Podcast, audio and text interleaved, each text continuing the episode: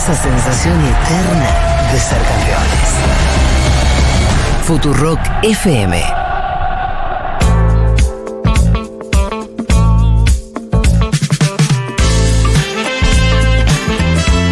Ay no chicos, yo cumplo el 24 de diciembre. Literal que siempre hay algo más importante que mi cumpleaños. Es muy traumante. Muy traumante. No, no, no, bueno, eh, este sindicato capricorniano, además, hoy, bueno, para quien está recién eh, agarrando el programa, les quiero recordar que hoy me tienen que amar más todavía porque hoy es mi cumple. Es importante recordarlo también. Sí, porque sí. no lo dijimos lo suficiente en este programa, Nunca ¿no? es lo suficiente, ¿por qué? Porque somos personas de Capricornio, porque hemos quedado afuera de tantas celebraciones y como los gustos hay que dárselos en vida. Tenemos en conexión no solo a una gran amiga, sino a una persona que es tan interesante de escuchar porque vamos a hablar con la astróloga Lu Gaitán, que lo que hace es, además de compartirnos la data astrológica, hace eh, unos entrecruzamientos tan interesantes con temas sociopolíticos en, por ejemplo, en su podcast, Lucía y sus gemelas, en sus libros, Asuntos de Venus, en sus libros y también en todo lo que nos irá contando, pero sobre todo, bienvenida Lu Gaitán al aire de Segurola y Habana. Uh, Hola, gracias por esta invitación. ¿Cómo estás, Qué Lu? alegría. gracias a vos, Lu. Ay, muy bien. Gracias, feliz cumpleaños. Gracias, amiga. Lu, Sí. lo primero que te Decime. quería preguntar es, ¿qué significa que Plutón esté abandonando Capricornio?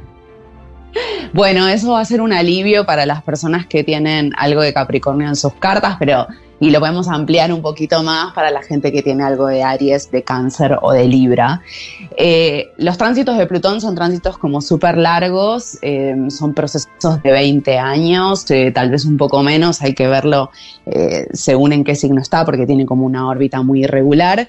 Pero básicamente es el final de una purga muy larga y de procesos eh, bastante críticos por momentos y de eh, así como portales de transformación. Eso como en el plano personal. Eh, y que para las personas de Capricornio que tienden, eh, que tendemos a ser como bastante duras Sí. o que por momentos somos muy exigentes, también hay algo de este tránsito de Plutón en Capricornio que yo siento trajo la posibilidad de ablandarnos, ¿no? Ayer pensaba que, que hace unos años eh, estaba como muy bien visto decir que una era workaholic. Claro. Y yo no sé si tenemos la misma visión ahora. Para mí es como, reina, estás precarizada. Es que sos adicta al trabajo y está buenísimo. eso. Claro, necesitas Estás cuatro laburos. Atrás del mango, en realidad. como- Total, el capitalismo te ¿No? tomó. Claro, esto no es Sí, zodíaco, sí, esto es sí. capitalismo.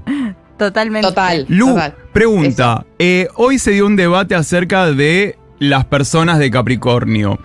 Eh, ¿Cómo podrías vos quizás, obviamente estamos haciendo a grandes rasgos, porque sabemos que esto tiene que ver con Sí. muchos, en una carta natal, no, uno no es solamente Capricornio, sino que hay muchas energías, pero ¿cómo definirías la energía capricorniana? Eh, yo diría que hay algo de la disciplina que es muy importante. Dijo Lali. Normalmente también. Re. Temazo Eh, de de hecho, bueno, perdón, tengo que hacer una referencia a la cultura pop porque Sí. si no, no puedo. Eh, ese tema, disciplina, sale en el tiempo que Lali tiene su retorno de Saturno. Ah. Saturno está asociado a Capricornio, así que eh, a ella le copa mucho la astrología, así que siempre está tirando como unas puntas. Me encanta Bueno, no ese easter egg. Por favor. No, no, Lu, es un datazo. Me Es encanta. un datazo. Sí. De hecho, yo creo que uno de sus primeros discos es Libra, ¿no? No, no es de sus primeros, pero sí, es el tercero. El tercero es Libra. Ah, ok. Bueno. a, baila- bailar Eh, soy Libra. Mirá cómo Sí, sé. No, no me sabía, Bueno. no sabía que sabía tanto de Lali. Me No, estoy no, me- me enterando con vos, Lu. Yo Eh, tampoco, pero lo tengo ahí en la, en la galera. Y, y decís que estaba Bueno. en el retorno de Saturno, se habla muchísimo del retorno de Sí. Saturno, pero ¿qué pasa después? Yo estoy en- yo tengo 33. Es el después del Ah, retorno bueno, de también es un Saturno. momentazo los 33 años, ¿eh? Ah, sí. Pero acá... Jesús. eh, sí, es un momentazo. Sí, claro. Pero lo Sí. matan. Y bueno, Tiene que ver con eso. Bueno, hay algo ahí del, del, retorno de Saturno, que es un momento de maduración que todos atravesamos más o menos entre los 28 y los 30 años, y es un momento de crecimiento, como es la entrada en la adultez psicológica o energética, por lo menos en, en términos de la perspectiva astrológica. Y a los 33 años hay un proceso de maduración pero tiene un componente espiritual mucho más profundo que lo que sucede entre los 28 y los 30 años. Es otra cosa. Podríamos hablar extensamente de esto, pero no me quiero desviar No, de la primera amo, pregunta, que es la energía capricorniana, la Yo le dije, viene Lu Gaitán, vamos a tener que, vamos a hacerle mil preguntas, Sí. la vamos a sacar porque tenemos mucho para preguntar. Pero sí, volvemos Sí. a la energía Capri. Re, yo amo, yo amo, además. Bueno, eh, entonces, disciplina, mucha exigencia también. Eh, y hay una cosa muy fuerte con, con el compromiso Sí. para las personas que Sí, tienen algo sí. de Capricornio. Es como, no, no me voy a comprometer tan fácilmente y voy a poner distancia y voy a ir lento, ¿no? Sobre todo en términos de, de- de vínculos. Pero una vez que estoy, no me voy rápido. Y lo que te dije que iba a hacer, lo voy a hacer. Es como, como si fuera esa cosa de te doy la palabra y la cumplo. Eso es súper capricorniano. Em, Y también Y lo que exigimos. bueno, hay- lo damos, sí. damos lo que Sí. exigimos también. Ah, bueno, Re. está bien, no son hipócritas. No, no, pero exigimos mucho. Digo, le- eh, ser amigo de un capricorniano obvio, la es vara una exigencia.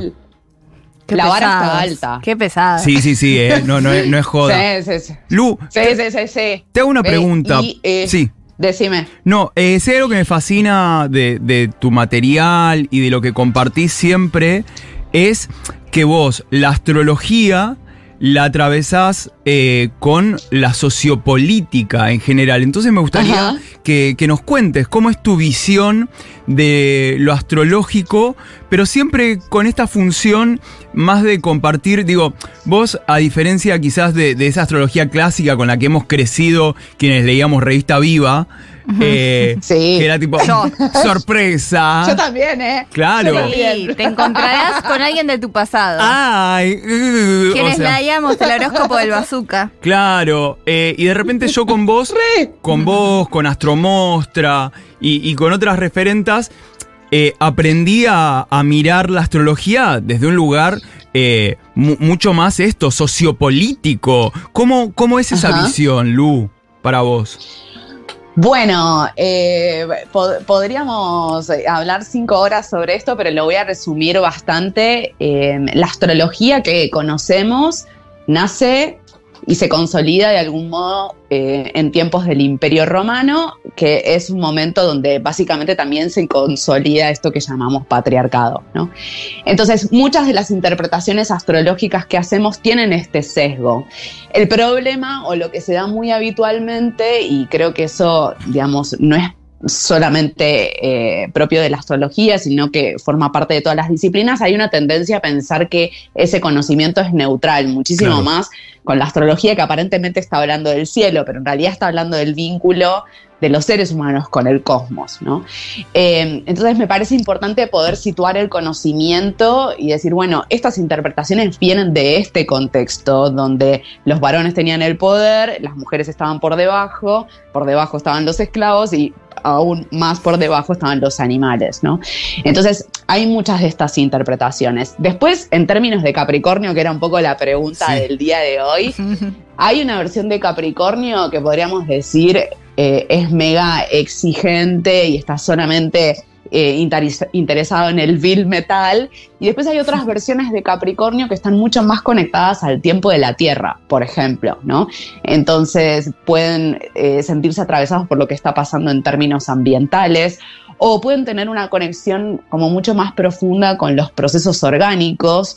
eh, y eso de algún modo es chocante para la perspectiva que tiene nuestro sistema de que tenemos que funcionar como máquinas, ¿no? Claro. De producir. Bueno, entonces ahí aparecen como otras posibilidades en las interpretaciones. Total, y, y además esto siempre está atravesado por en la carta natal, que para quien no sabe nada de astros, ¿qué es una carta natal?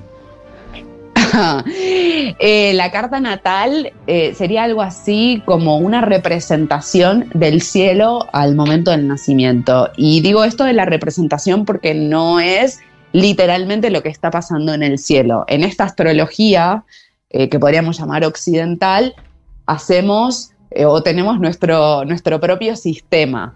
eh, Claro. es lo que se conoce como el zodíaco tropical. Entonces es una representación del cielo al momento del nacimiento. Algo de eso. Y a partir de eso podemos eh, entender a la carta natal como un mapa eh, que nos acerca a ese territorio que somos, pero no es la definición total de lo que somos. Y Lu, Eh, eso es propio del ser humano y no lo sabemos. Claro. ¿cuál sería la diferencia entre alguien con el sol en Capricornio, como lo es acá Lucas, y con alguien que tiene la luna en Capricornio? Esas características propias de Capricornio de las que hablamos. ¿Cómo se ven manifestadas en la persona cuando tienen la luna? Bien, sí, la luna en Capricornio, ¿vos tenés luna en Capricornio? No, yo tengo en Pisces. Yo muy Pisces, tengo en Pisces. Ah, ok, ok. Bueno, lo que tiene la luna en Capricornio es que va a necesitar que en su vida cotidiana haya una presencia de lo capricorniano. Esto es, que haya rutinas, que haya Mm. estabilidad, que, no sé, tener algo de dinero en el banco cuando pierde los ahorros, la luna en Capricornio, y mucho más en este contexto de Argentina, se estresa muchísimo. Y eh, va a sentirse amada en tanto y en cuanto puede demostrar que produce, que es valiosa, que Ah. trabaja, ¿no?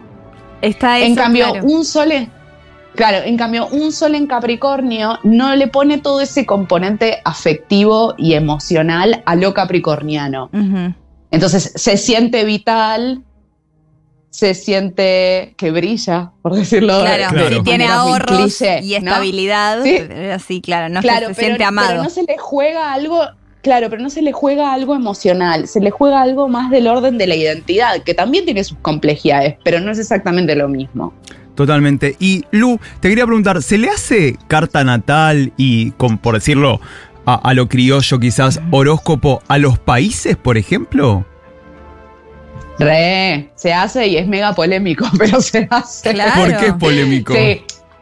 Es polémico porque, mm, por ejemplo, digamos, en, en- en América Latina tenemos las fechas de declaración de la independencia, entonces es como muchísimo más sencillo Claro. calcular la carta. Pero en lugares tipo Europa, que hay muchas fundaciones, refundaciones, o en África, en Asia, Claro, o- eh, o ahí se pone o- como un poco más complejo. Claro, Inglaterra me imagino que es dificilísimo porque nadie, o sea, Inglaterra no se tuvo que independizar de nadie, todos se tuvieron que independizar de Inglaterra. Claro, Exactamente. claro, Y era del vez, Imperio Romano y después, bueno. Sí, y a su vez es esto, es un reino unido. Entonces, Claro. ese eh, pasó por distintos Y a veces no momentos, tanto, bueno, ¿no? Y Pedro ahí hubo Brieger. muchos conflictos. Claro, ¿Qué Lu, cosa? eh, muy Pedro Grieger, amamos, o sea, Pedro Grieger me, meets eh, Lu Gaitán, Ah, esto es sí, maravilloso. Es política internacional con astrología. amo. Hay que hacerlo. Hay, Hay que hacerlo. En la, en la Terra- bueno, Para entonces, Argentina super cáncer. super cáncer. No, claro. Argentina es súper cáncer. Claro. Sí. Es un tango. Bueno, pero también, pero tenemos la luna en Capri en Argentina. Y ahí aparecen mucho esto, estos chistes que hacemos en torno a agarrar la pala, ¿no? Como, Sí. y que en realidad y que en realidad vienen de esa cultura del trabajo y la cultura del esfuerzo de los inmigrantes, etcétera, ¿no? Y, es- y eso que tenemos de, bueno, no podemos vivir si no sufrimos. Total. Total. Todos tienen que ser remil esforzados. Somos el tango. ¿Por qué? Es- Por eso, por eso, claro. el el- sufrimiento, así, la final del mundial, todo con- tiene que ser con sufrimiento, no que Messi va y gana como. Mbappé. No, No. es sufrido, tarda. tarda. Lu, para. Te Sí. hacemos la última pregunta. Eh, esto es quizás un poco más desde tu experiencia y desde quienes se están acercando a la astrología y demás. ¿Cómo, cómo recomendarías, cómo sugerís vos que, que uno puede tomar la astrología para algo que acompañe su vida? ¿Cómo, cómo, o sea, este, viste, maneje con cuidado. ¿Cómo sería tu, Sí. tu, tu precaución eh, amorosa para la gente y la astrología? Es una re buena pregunta. Eh, yo diría que sobre todo le presten atención a la luna de su carta natal, porque eso ya va a decir mucho. Y eh, que le presten atención también a los ciclos de la luna, porque eso se siente bastante y además es muy fácil de observar en el cielo. O sea, eh, la semana que viene vamos a tener una luna llena y vamos a levantar la mirada y vamos a ver la luna. Están los Entonces, almanaques es como mucho que te regalan. Sí. Claro, ese- es que ese es un conocimiento ancestral, el de los seres humanos mirando la luna.